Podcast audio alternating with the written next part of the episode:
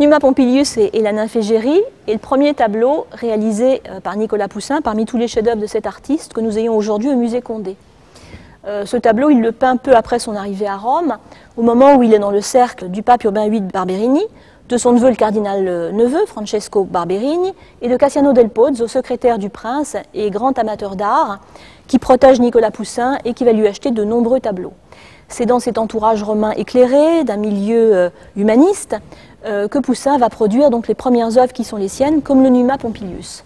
Alors, il faut savoir que Nicolas Poussin a fait de bonnes études littéraires, classiques, qu'il lit euh, les antiquités euh, romaines très facilement. Il va donc s'intéresser aux premières années à l'histoire de Rome avec Numa Pompilius, qui est le deuxième roi légendaire de la ville de Rome. On le voit ici, donc dans un paysage pastoral très agreste. On sait que Nicolas Poussin s'intéressait beaucoup à l'art du paysage, et ce sera de plus en plus le cas d'ailleurs au cours de sa carrière.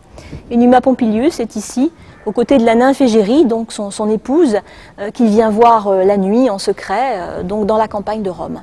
Un magnifique paysage et donc une scène littéraire et historique, bien dans la tendance des premières œuvres romaines de Nicolas Poussin.